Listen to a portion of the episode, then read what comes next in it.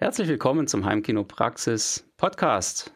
Heute gehen wir mal ein bisschen auf ein altes Problem ein, nämlich die Stimmen kommen von zu weit unten oder von zu weit oben, je nachdem, wo das Center hängt. Und wir schauen uns an, was es da alles für Lösungen dafür gibt. Mein Name ist Bert Kössler. Und hier ist Florian Schäfer. Los geht's.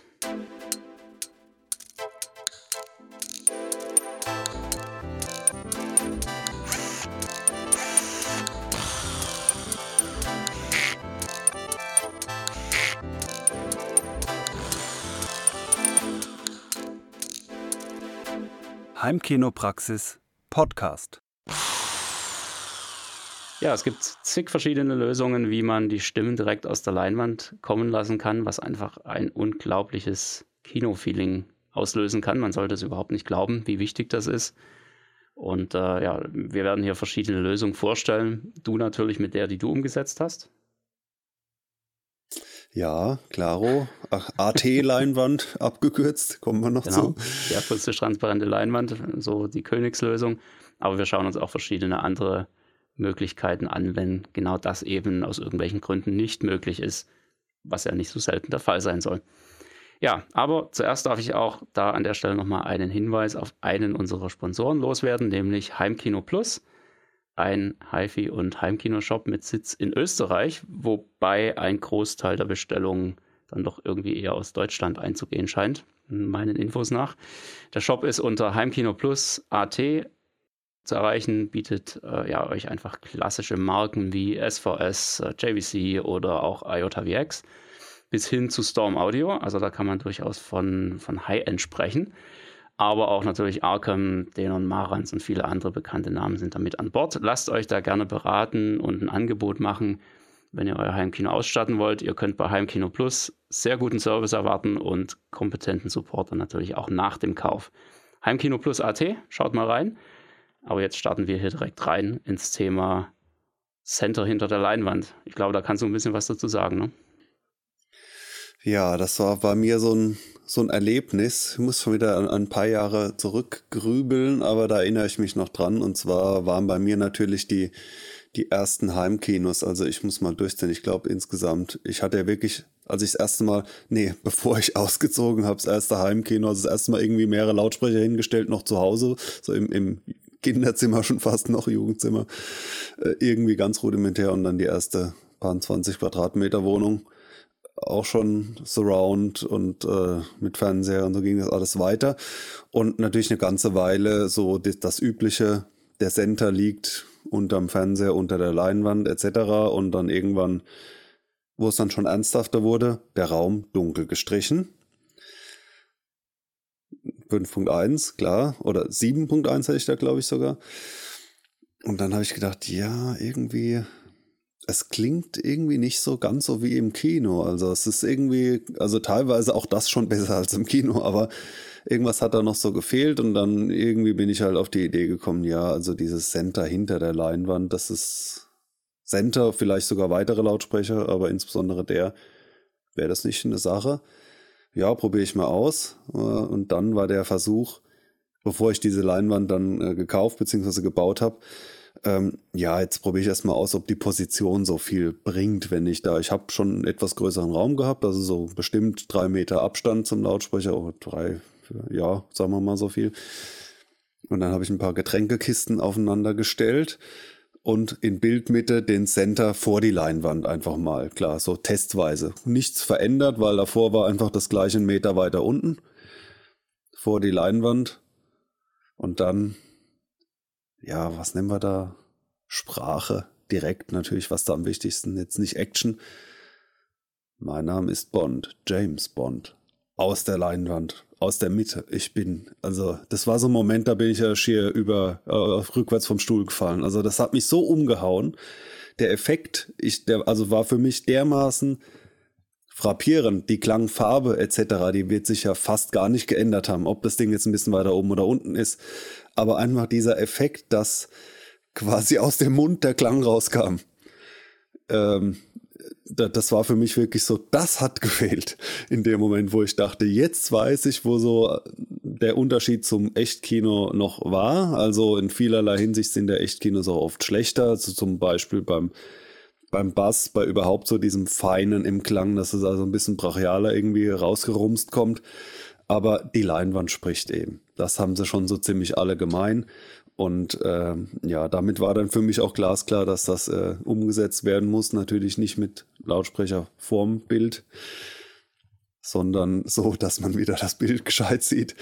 Äh, ja, Center hinter der akustisch transparenten Leinwand, die dann natürlich neue Probleme bringt, aber in Summe für mich äh, aufgrund dieses krassen Erlebnisses und dass es für mich so einen mega Mehrwert bietet, ist die akustisch transparente Leinwand für mich der Weg, den man nach Möglichkeit beschreiten sollte.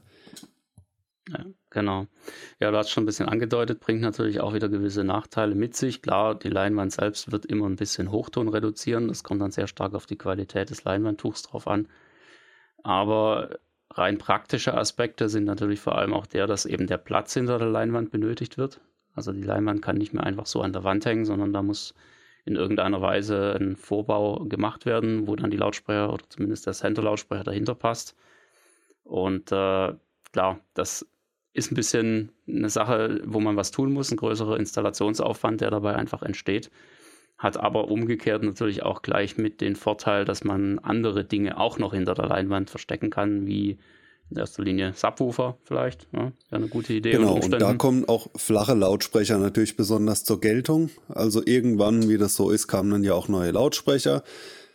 Äh, in dem Fall selbstgebaute, die eben für flach direkt auf der Wand da sind. Und wenn man sich so die typischen Heimkino-Lautsprecher anschaut, viele sind ja schon mal so einen halben Meter tief, also so ein Center oder sowas, der und wenn man das dann hinter die Leinwand packt und dann vielleicht auch noch hinten für die Kabel ein bisschen Platz und vorne ist man quasi 60 Zentimeter von der Wand weg, ist ja schon krass. Wogegen es ja auch einige Lautsprecher gibt, die für diese sehr flache wandnahe Montage gedacht sind. Also es gibt mittlerweile einige, die so in der Größenordnung 10 Zentimeter sind. Dann rechnen wir da noch drei Zentimeter vorne und hinten drauf. Da ist man, also es ist durchaus möglich, unter 20 Zentimeter zu kommen. Also diesen krassen Raumverlust muss man nicht mehr haben, aber gut möglich, dass da dann andere Lautsprecher nötig sind oder auch dann die, die spätestens da die Standlautsprecher sich wahrscheinlich verwandeln in andere. Genau, aber. Ja, aber ja. irgendeine Form von Installation muss es auf jeden Fall sein. Es ist nicht damit getan, die Leinwand mal kurz an zwei Haken an die Wand zu hängen. Das nee, muss man und dann ist natürlich, das Schöne ist ja dann auch, äh, man kann ja dann die gesamte Fläche hinter der Leinwand behandeln, ohne dass da irgendwelche ähm, visuellen Nachteile gibt. Also sonst denkt man immer, ah, immer diese Absorbe, Muster gibt es das auch in schön und diesen, das und jenes. Hinter der Leinwand ist dann vollkommen klar, da wo keine Lautsprecher sind, da kommt Absorber hin. Bums, fertig. Riesenklangverbesserung. Dann hat man quasi vorne gleich mal mindestens zwei Quadratmeter Absorbermaterial. Genau, und das idealerweise auch noch in einer echt anständigen Tiefe. Also Materialstärke, was natürlich auch nochmal viel besser funktioniert. Ja, ja. Da an der Stelle gerne der Verweis auf unsere Podcast-Episoden zum Thema Raumakustik. Ja, damit haben wir im Prinzip schon mal die Königslösung gleich vorweggenommen und das war mir auch ganz wichtig, weil ich immer so ein bisschen das Gefühl habe, wenn man die Alternativen anbringt, dann kommt immer sofort jemand um die Ecke und sagt, ja, aber mach doch einfach eine akustisch transparente Leinwand. Ja, na klar. Aber was ist, wenn das nicht möglich ist? Das ist jetzt genau der Punkt und da wollen wir jetzt ein bisschen weiter drauf eingehen. Ich denke, eine sehr, sehr gute und einfache Lösung ist es schlicht und einfach auf einen Center-Lautsprecher zu verzichten, wenn man es kann. Ja, also der klassische Phantom-Center, der nicht vorhandene Center, der sich einfach aus den Front-Links- und Front-Rechts-Lautsprechern automatisch ergibt, sofern die natürlich einigermaßen gut im Stereodreieck aufgestellt wurden. Da bekommt man einfach eine wunderbare Stereobühne hin und alles, was aus beiden Lautsprechern gleichermaßen rauskommt, wird dann auch tatsächlich aus der Mitte wiedergegeben. Das kann auch so ziemlich jeder AV-Receiver. Ja, also äh, vielleicht. Klar, weil Stereo nicht, ist die, ja verbreitet und. Genau, genau. Ich, ich, weiß nicht, ob das die, die allerbilligsten äh, Fertig-Sets auch irgendwie hinbekommen. Ich würde fast vermuten auch, ja. Wahrscheinlich sogar die, aber zumindest ein, ein unabhängiger AV-Receiver, also der nicht mit den Lautsprechern irgendwie zusammen verkauft wurde jetzt oder vom selben Hersteller, der wird das in der Regel immer hinbekommen, weil man da den Center schlicht und einfach deaktivieren kann. Das kann man also auch ganz schnell mal ausprobieren, wenn man schon ein fertiges System hat. Und da einfach mal sagen, so, AV-Receiver Center ist nicht, ja, ich habe keinen mehr. Kommt ein bisschen drauf an, was es für einer ist. Äh, Gerade so bei, bei den Odyssey-Geräten wird man da wahrscheinlich einfach eine neue Messung machen müssen und dabei vorab schon sagen, nee, ich habe keinen Center, beziehungsweise den Center einfach ausstecken so lange, ähm, weil man da halt häufig im Nachhinein den Center nicht mal so kurz abschalten kann, weil dann die ganze Odyssey-Messung rausfliegt. Das ist immer so ein bisschen problematisch an der Stelle, aber man bekommt das in den Griff gerade wenn man auch zwei, ähm, zwei Schemas bzw. zwei Lautsprecherkonfigurationen abspeichern kann, ist das eine sehr gute Möglichkeit. Eine mit Center, eine ohne Center und dann kann man da nach Belieben auch einfach mal umschalten. Ist eine feine Sache, denn der Phantom Center hat natürlich, so schön er auch ist, gewisse Nachteile. Eigentlich genau genommen sogar nur einen Nachteil, nämlich wenn man halt nicht in der Mitte sitzt, hab noch mehr, ich bin davon überhaupt kein Fan. aber das ist der größte, ja. Ja, das ist äh, definitiv eigentlich der äh, Nachteil schlechthin. Ja, das merkt man, sobald man sich ein bisschen aus der Mitte rausbewegt, verschiebt sich halt das ganze ja. Klangbild vorne einfach mit. Und spätestens, wenn man auf dem nächsten Sitzplatz, auf dem nächsten seitlichen Sitzplatz sich befindet, ist es einfach vorbei. Da hat man keinen Spaß mehr, weil das alles irgendwie nur so von der einen Seite quatscht.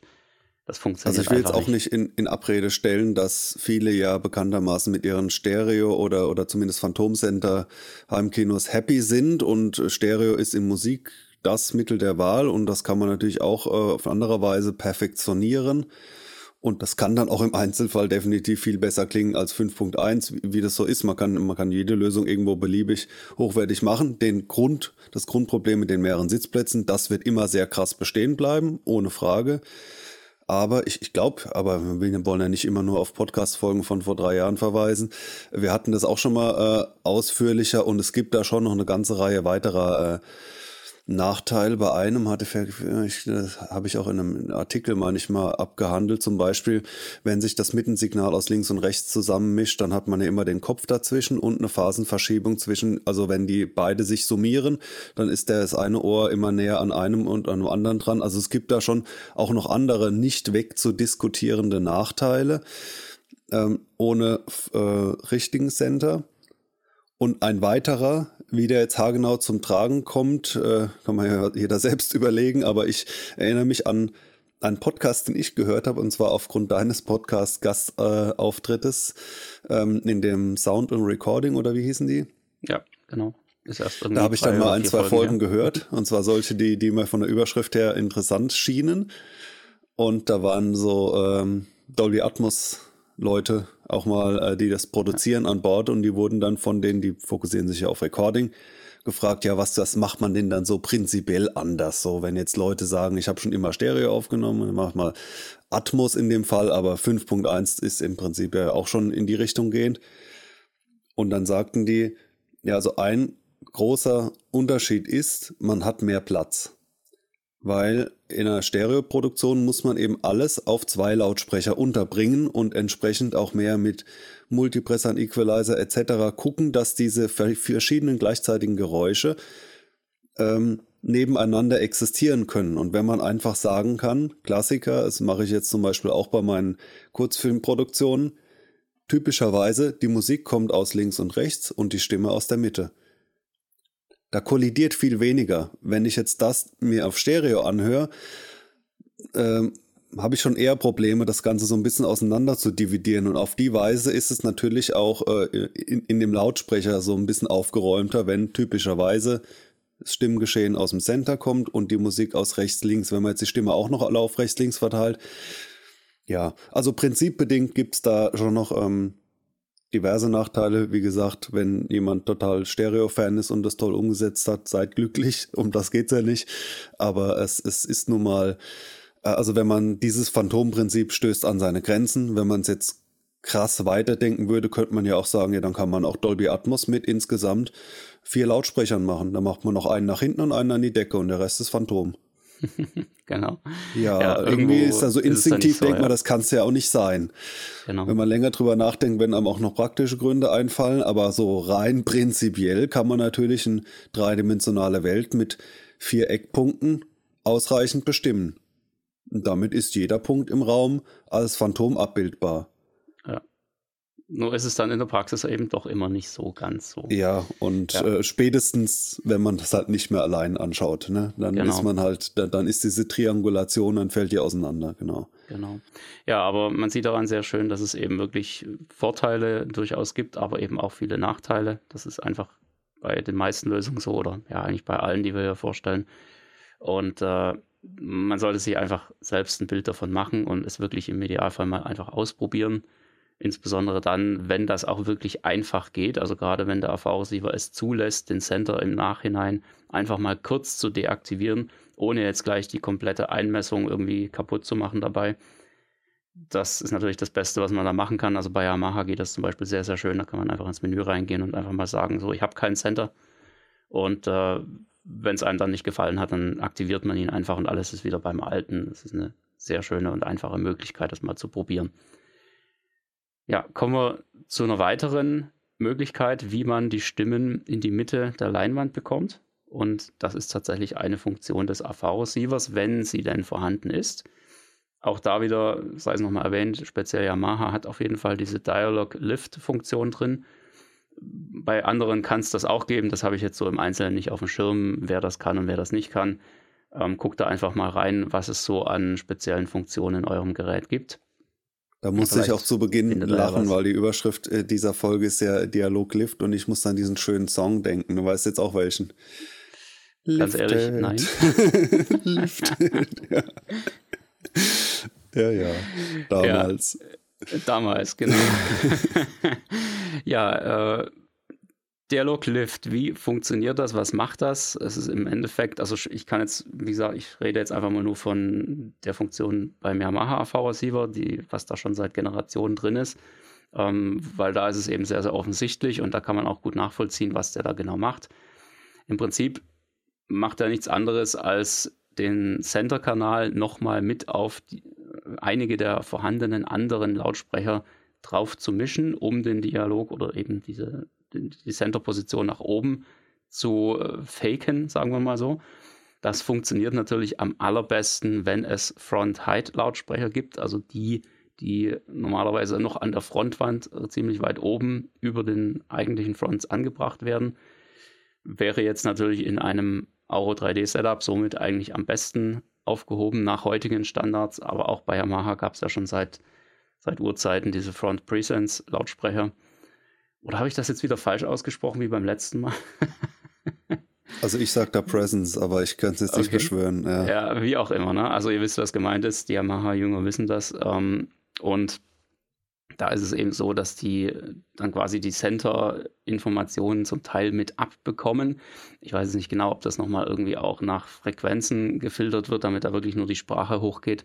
Und wahrscheinlich Aber, müssten sie es ja auch aus dem eigentlichen Sender ein bisschen rausziehen. Also sie werden es schon ja. versuchen, so ein bisschen neu zusammenzusetzen. Und genau. die Funktion ist bei Yamaha ja relativ alt. Also das gab es auch schon bei 5.1 Receivern, meine ich. Das heißt, genau. wenn so ein Stereo, so der Klassiker, ja, zwei Standlautsprecher vorne liegen der Center, ob es jetzt gut ist oder nicht, und der Center ist halt drunter und die Standlautsprecher bei einer großen Standlautsprecher, eine kleine Wohnung und so, sind ja mehr oder weniger äh, Leinwandmitte, also die Ho Hochtöner.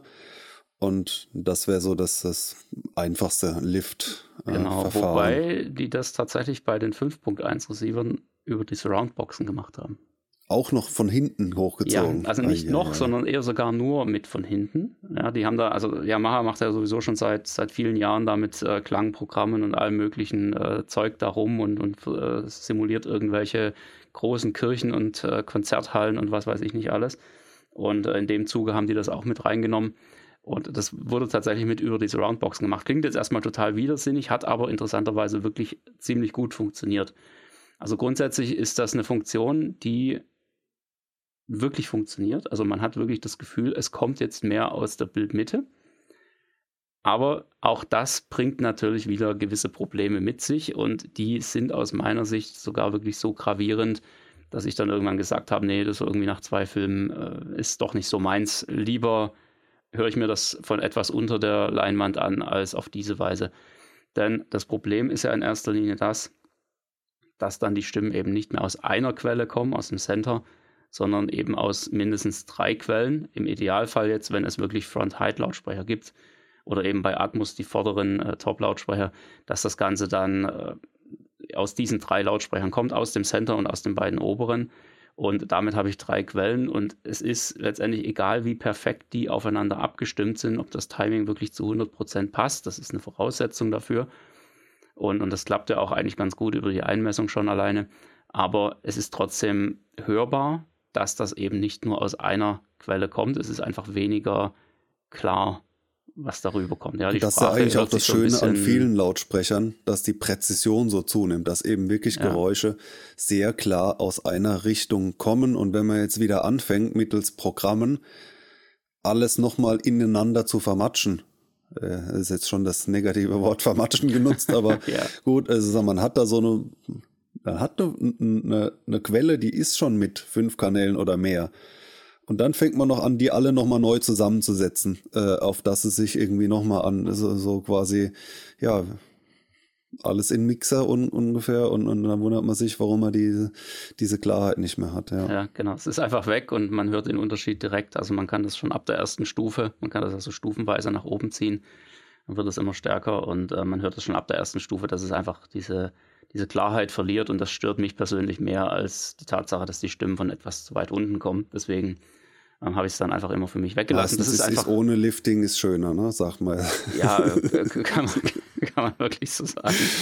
Ähm, das ist aber auch wirklich sehr stark Geschmackssache, muss man ganz klar sagen. Ja, dem einen ist es vielleicht wichtiger, dass die Stimmen eben von weiter oben kommen und der nimmt das dann einfach hin oder hat er auch gar nicht so das, das Gehör irgendwie dafür, dass das ja anscheinend mehrere Quellen sind. Und dann ist es natürlich eine super Sache, dann kann man das ja gerne verwenden. Ein anderes Problem, was ich allerdings auch sehe, ist, dadurch, dass das dann eben über die beiden außenliegenden, äh, also seitlich außenliegenden äh, Heitlautsprecher geht, wandert ja auf seitlichen Sitzplätzen der Ton dadurch nicht nur nach oben, sondern eben auch wieder ein Stück weit zur Seite. Nämlich, sagen wir jetzt mal, würde das halb-halb aus den oberen und aus dem Center kommen, dann wäre das auf seitlichen Sitzplätzen auch schon wieder so zu 50 Prozent zur Seite verschoben.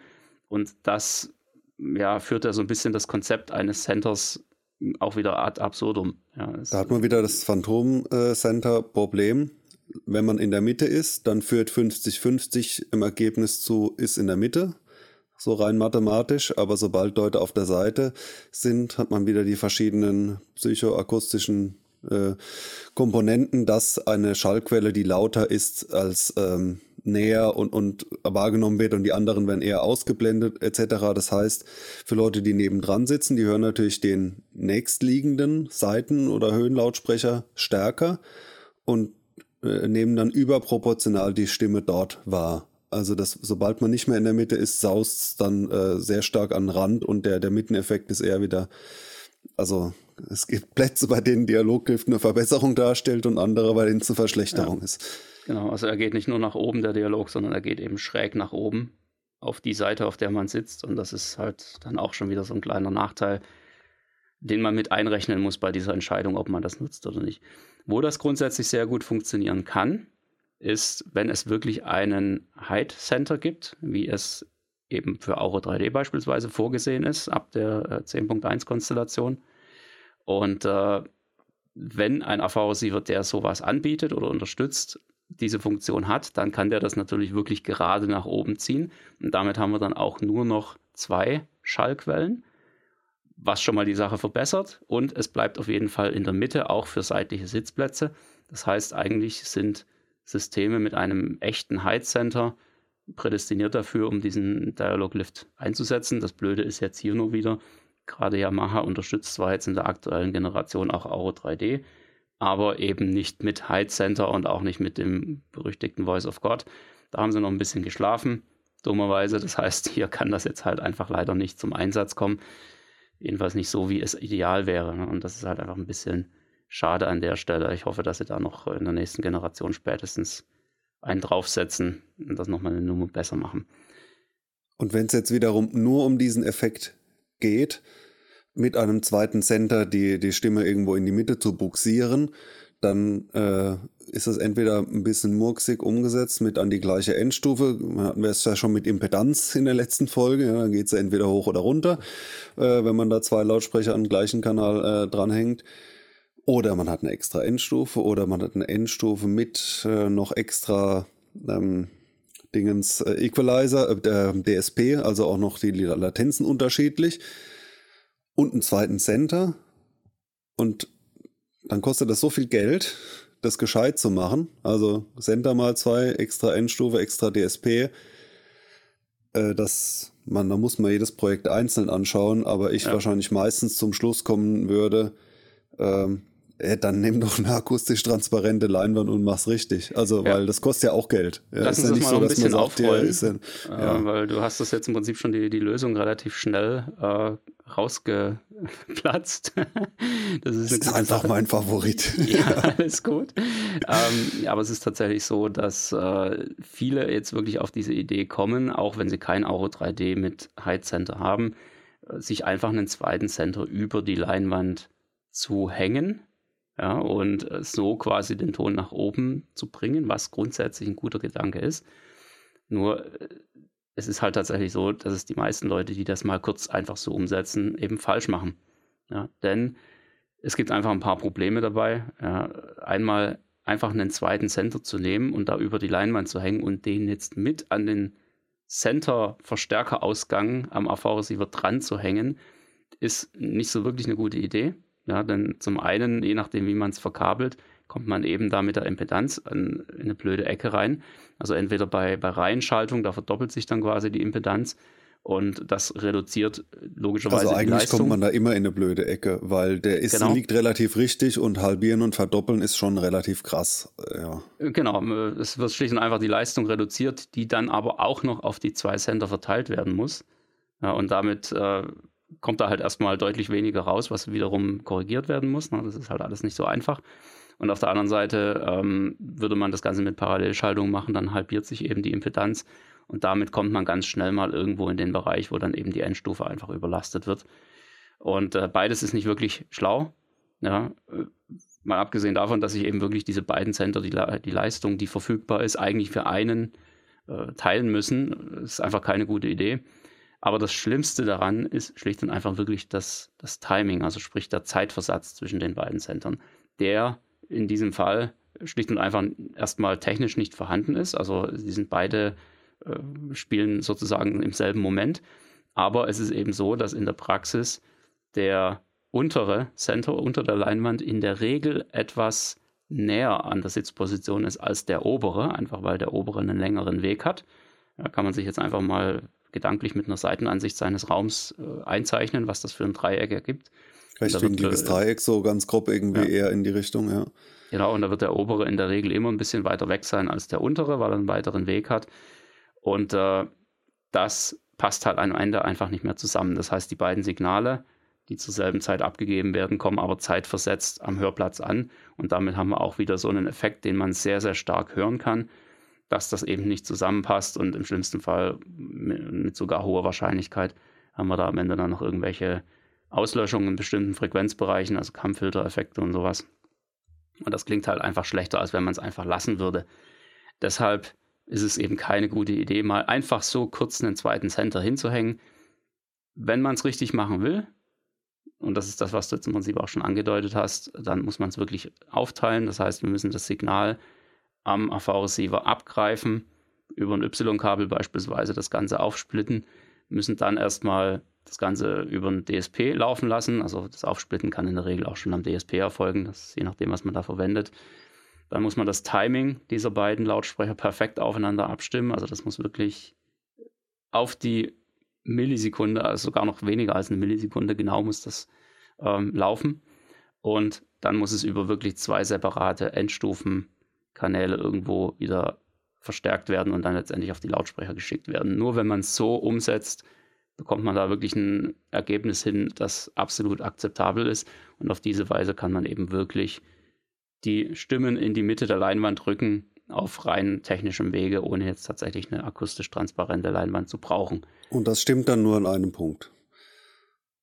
Also das ist dann halt wie ist eine Einmessung. Ja. Ne? Die, die Einmessung ist ja auf da, wo das Mikrofon ist. Die Triangulation sieht ja auf dem anderen Sitzplatz schon wieder anders aus. Also ich meine, es mag mehrere geben, die sich auf der Kreisbahn befinden und dann ähm, im Prinzip, wo, wo sich das Abstandsverhältnis äh, gleich verhält, aber prinzipiell auch nur an einem Platz. Und eigentlich ist ja, ja. der Center zwar einmal korrigiert, aber für sich und deswegen so präzise und klar.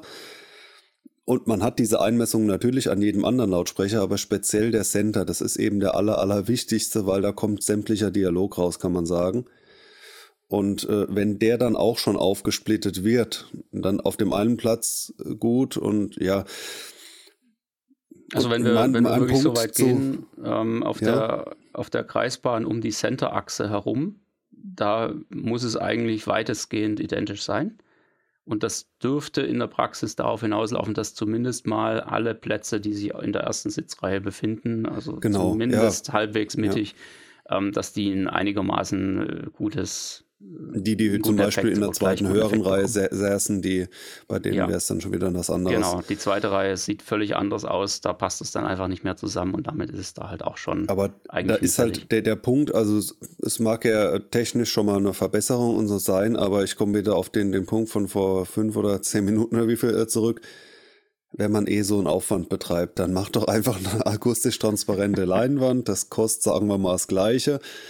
Und, ähm, und dann ist es einfach sauber.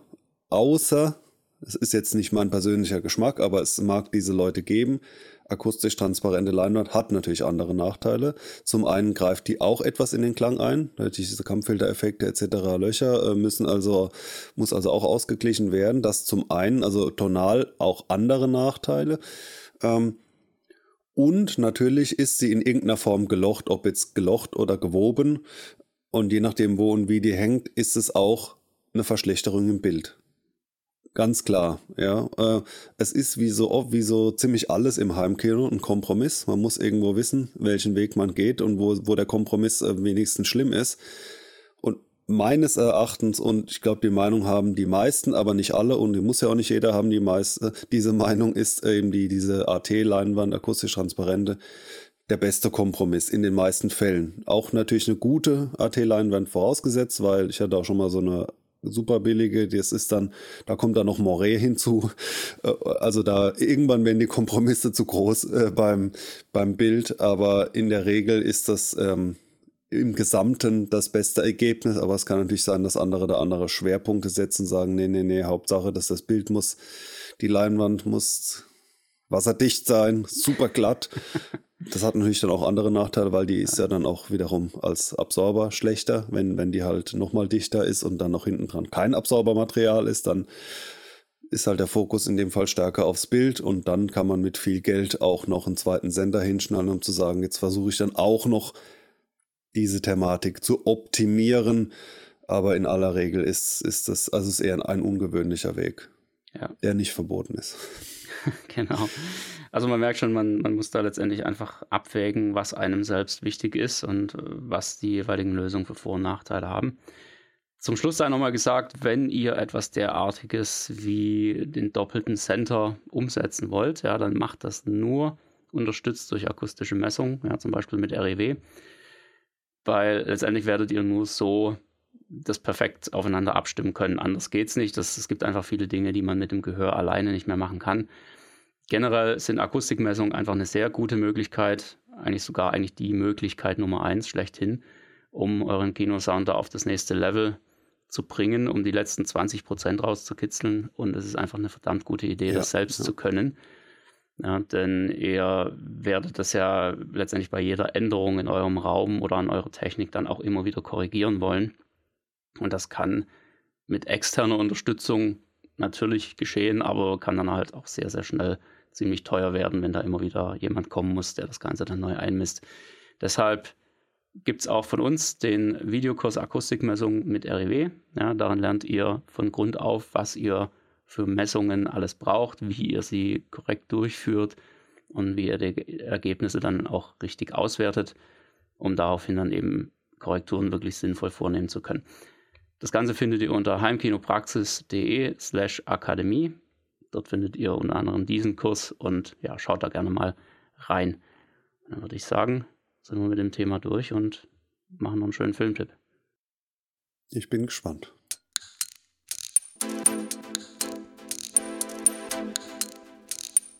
Der Heimkinopraxis Filmtipp. Du bist deshalb wahrscheinlich gespannt, weil du schon gelesen hast, was es heute ist, ne? Und du den noch nicht gesehen hast. Leg du mal los. Ich, äh, okay, sagst du dann, dann einen Teil ein. dazu? Sehr nee, ich habe nicht so viel, das, das hast schon relativ gut getroffen, aber trotzdem, ja. Ja, ja ich äh, habe mir den neulich angeguckt und hatte einfach überhaupt keine Ahnung, was da jetzt auf mich zukommt und war dann doch auf die eine oder andere Weise geflasht. Wobei ich hier an der Stelle schon mal vorwegnehmen kann, dass dieser Filmtipp heute definitiv keine gute Idee ist, ihn im Originalton anzuschauen, wenn man des Englischen nicht zu 98 Prozent mächtig ist. es ist ein Film, der nicht einfach zu verstehen ist. Ähm, und man dann doch irgendwann sich fragt, ja, was soll denn der Quatsch jetzt hier eigentlich? Ich habe mir tatsächlich dann äh, zuerst im O-Ton angeschaut und dann zwei Tage später nochmal auf Deutsch. Das äh, Deutsche war dann doch einiges besser, auch wenn der O-Ton hier in Dolby Atmos vorliegt und Deutsch nur in, ich glaube, 5.1. Aber das war bei dem Film wirklich mal einfach egal, weil das jetzt nicht so ein mega effektgeladenes Ding ist. Es ist ein Film, äh, der ja mal wieder völlig aus der Reihe schlägt, äh, wo man sich äh, nach kurzer Zeit fragt, ach hey, was wird das denn jetzt hier bitte?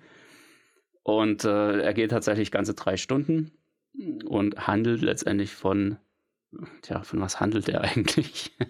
von einer Reihe von Orgien, die da irgendwo in der Filmbranche gefeiert werden. Ja, das Ganze spielt irgendwo so in, in, in alten Zeiten irgendwo so in Roaring den 20ern fängt es an, ja, genau, in den 20ern fängt es an, erstreckt sich dann bis in die 30er rein in Hollywood und äh, zeigt da einfach verschiedene Episoden von äh, Schauspielern äh, oder auch unterstützenden Leuten im Filmgewerbe, die zunächst mal einfach eine richtige Orgie feiern in einer irgendwo mitten in der Wüste in so, einer, in so einem abgelegenen äh, bunkerähnlichen Villa-Ding. Ich musste ganz, ganz schnell an die äh, an die Hütte von Jabba the Hutt denken, der irgendwo in der mhm. Wüste mhm. so eine Burg hat. So ähnlich ist das hier auch. Und äh, fängt schon mit völlig absurden Szenen erstmal an, ja, wie die da versuchen, den Elefanten da reinzuschieben. Dieses mit so einem LKW da den Berg hochzufahren. Also das ist absolut krass. Und dann, nachdem diese erste völlig verstörende Szene um ist, kommt dann zum ersten Mal der Titel, nämlich Babylon.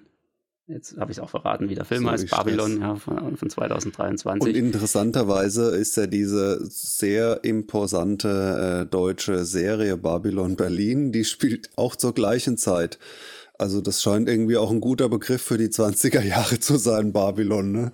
Absolut. Äh, genau, und die Roaring Twenties oder in denen eine Zeit, wo, wo irgendwie viel ging, so ungefähr, und wo sich dann äh, danach die Dinge wieder irgendwie sortiert haben, äh, verschiedene Art und Weise, wie man ja weiß, aber die 20er, da da ging's rund so. Das habe ich auch noch Absolut. aus dem Geschichtsunterricht in Erinnerung. Ja. Da wurde was gemacht, ja, da wurden Dinge umgesetzt, da wurde Zeug äh, gemacht. Konsumiert. Das ist einfach, ja, einfach ja. gigantisch.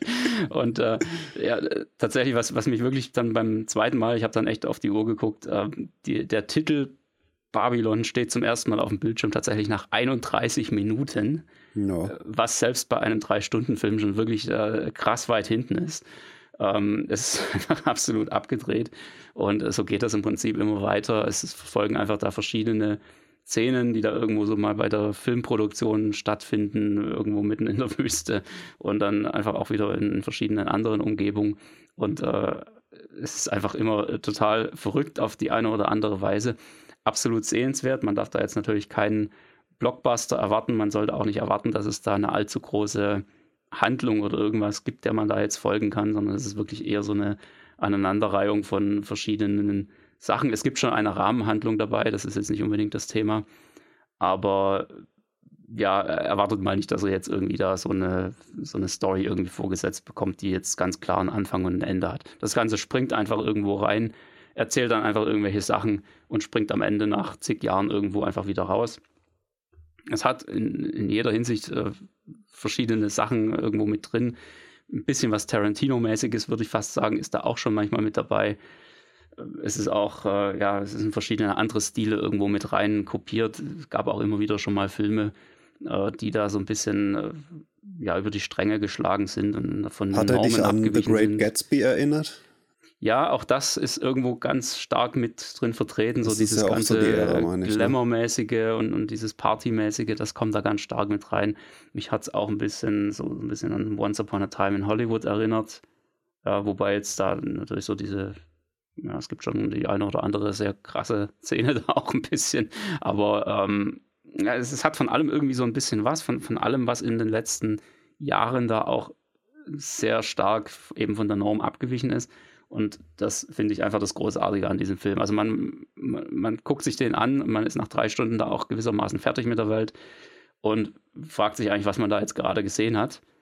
Allerdings wirklich im positiven Sinne, weshalb ich den hier an der Stelle unbedingt empfehlen will.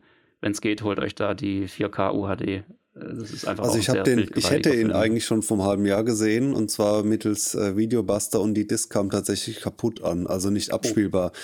Deswegen habe ich nämlich nicht gesehen, weil dann ist ja da das Vorgehen, ja, dann kriegst du halt einen neuen Film. Ähm, und dann war der wieder in Vergessenheit geraten, irgendwie so gesehen. Hatte ich den schon auf dem Firm, auf dem, äh, auf dem Schirm. Ähm, der ist ja von Damon LaChazelle, oder wie, wie heißt der ja. Typ mal? Damon Chazelle, nicht La, Damon Chazelle, La, genau. ist ein anderer. Mhm. Ähm, Chazelle, ja, der von ähm, Whiplash, La La Land und so, und der kann so, rom, da, da, da, so ein bisschen ja. auffährt. Ähm, was ich, also ich, ich kann es deswegen auch nicht so aus erster Hand mitreden, aber was mich jetzt ein bisschen wundert, ist, dass du sagst, ja, das ist so ein Film, da passiert mal dies, mal das, weil ich, ich hatte da so viel vernommen, dass der visuell sehr turbulent wäre. Also das hörte sich jetzt bei deiner Beschreibung an, als wäre es so ein deutliches Stück ruhiger als das, was ich erwartet habe. Ich hätte da eher so ähm, visuelle Reizüberflutung so ein bisschen. Äh, nee, ist nee, das, es ist schon, ist, ist schon sehr fordernd und äh, so ein bisschen wie, wie Sucker Punch of Speed, so die Art. Mhm, ja. Also das, das geht schon gut ab da. Ja. Das äh, ist auch äh, wirklich einfach interessant gemacht, auch musikalisch sehr, sehr cool, ja, weil das alles so dieses Jazzige aus den 20ern und 30ern mit verarbeitet. Nicht nur in der Filmmusik selbst, sondern auch tatsächlich in der Handlung. Also eine von diesen Personen, die da unter anderem, äh, deren Geschichte da verfolgt wird, ist auch ein Musiker, ein Jazzmusiker, der da irgendwo so versucht, seine, seine Karriere da irgendwo zu machen in diesem Bereich. Und äh, ja, es ist einfach, es Damals passt einfach war Jazz so die Nummer zusammen. eins Musikrichtung und die, die, die ja. Popmusik, aber auch, also ich bin ja großer Jazz-Fan, auch aus dem Grund, da sie damals eben noch sehr eingängig war. Also eigentlich heißt Jazz damals Swing. Ja. Äh, und auch mit Melodie zum Mitsingen oft. Da gibt's ja diese Songs, äh, Great American Songbook oder sowas, also so eine, so eine Liedersammlung, wo dann ähm, It don't mean a thing. Du, du, du, ja, das sind so eigentlich so Hits zum Mitsingen und nicht ja. das, was man dann in den späteren Jahrzehnten unter Jazz versteht, wo so Laien sagen, Diebel Double du, ja, ich komme hier nicht mehr mit, sondern äh, da wurde schon improvisiert und viele dieser ja. typischen Jazz-Sachen sind drin, aber äh, es ist halt äh, Swing-Tanzmusik gewesen äh, damals und, und dementsprechend äh, war Jazz nicht eine exotische Musik, sondern es war quasi die damalige Popmusik. Ja, also das äh, wird auch da wirklich sehr, sehr gut aufgegriffen. Das, das, macht absolut Spaß und man merkt auch, wie das, wie das genutzt wird, wie so diesen, diesen Übergriff quasi gibt von der Filmmusik auf die Musik, die auch quasi zur Handlung des Films gehört es ist, äh, einfach äh, völlig überladen. Also es ist auch so ein Film, den äh, wirklich im positiven Sinne, das ist ein Film, den muss man wirklich mehrmals gesehen haben. Ich werde mir den auch irgendwie demnächst wahrscheinlich nochmal ausleihen oder sogar vielleicht kaufen. Ja, ja das glaube, muss ich dann wohl auch tun. ja, aber es ist äh, absolut nicht in einem Durchgang zu erfassen, ganz klar. Und es wird auch nicht so schnell langweilig, bin ich mir ziemlich sicher. Auch äh, schauspielerisch, also oder generell die, die Schauspieler sehr, sehr gut ausgewählt. Ja, das, das sind da die äh, Hauptrollen? Äh, da haben wir so ein paar äh, Bekannte, also es sind, ich, ich würde mal sagen, es sind typische Gesichter, die man schon mal gesehen hat, aber den Namen im ersten Moment nicht so richtig zuordnen kann. Wirst du wahrscheinlich auch kennen, ne? Diese, äh, diesen Effekt. Ähm, was, also Margot Robbie ist gleich mal ganz vorne dabei. Brad Pitt, ja, die ist ja, doch mittlerweile so die, relativ bekannt, kann man genau, also die, die, Aushängeschilder, wenn man so will. Ja. Und äh, dann geht es im Prinzip weiter. Da ist äh, Diego Calva, sagt jetzt wahrscheinlich irgendwie keinem was. Äh, gibt ein paar andere, die dann plötzlich auch mal so ein, so, so ein fast schon Cameo haben. Ich sage nur Toby Maguire. Ja, der da übrigens auch als äh, Produzent, äh, soweit ich es richtig gesehen habe, äh, ein bisschen mitgewirkt hat. Ähm, wo du dann plötzlich so dieses Gefühl hast, ach, verdammt, wen sehen wir denn hier auf einmal? Den kenne ich doch irgendwoher. Ne? Und dann gibt es einfach noch ein paar, äh, ich, es würde nichts bringen, wenn ich jetzt die Namen sage, Brad weil das einfach niemandem was ist sagt. auch noch dabei, aber. Ja, ja. den hatte ich gerade so, ja, als, als Aushängeschild aufgezählt. Aber an, ansonsten, ah, ja. die, die ganzen anderen, wenn ich die jetzt aufzähle, sagt wahrscheinlich keinem was. Ähm, aber wenn man sie sieht, dann merkt man sofort, verdammt, irgendwie habe ich schon mal gesehen. Wo, wo kam die denn jetzt auf einmal her? Oder wo kam der denn auf einmal her? Ja, das sind so diese, diese komischen Aha-Effekte, die sich daraus ergeben. Ähm, also es ist definitiv ein bisschen Starbesetzung vorhanden, nicht völlig überzogen und dafür aber dann einfach mit sehr, sehr gut besetzten Nebenrollen. Das passt einfach irgendwie alles wie die Faust aufs Auge. Naja. Ja, deshalb die Empfehlung an dieser Stelle, Babylon Im aus dem Jahr 2023, eigentlich jetzt ganz frisch, genau, Untertitel im Rausch der Ekstase. Kann man jetzt, glaube ich, kaum verfehlen. Und äh, ja, schaut euch den an und bildet euch selber eure Meinung. Und entweder, es ist so, ist so ein Film, entweder er gefällt euch und ihr könnt ihn nicht mehr weglegen oder ihr sagt einfach nur, was war denn das jetzt bitte für ein Schrott? Und dann, okay, ist auch in Ordnung. Könnte ich absolut verstehen. ja, sehr gut. Dann haben wir es für heute mal wieder durch. Ich hoffe, ihr habt ein paar wunderbare Anregungen mitgenommen. Vielleicht eure Stimmen im Film etwas nach oben zu bewegen. Probiert es einfach mal aus, was ihr da machen könnt. Und äh, Lifted. ja, jetzt kommst du wieder. Hörst auf hier irgendwelche Ohrwürmer zu pflanzen. Das kann es doch nicht sein. Wir hören uns in zwei Wochen wieder. Bis dahin habt eine schöne Zeit und schaut ein paar schöne Filme. Bis dann. Tschüss.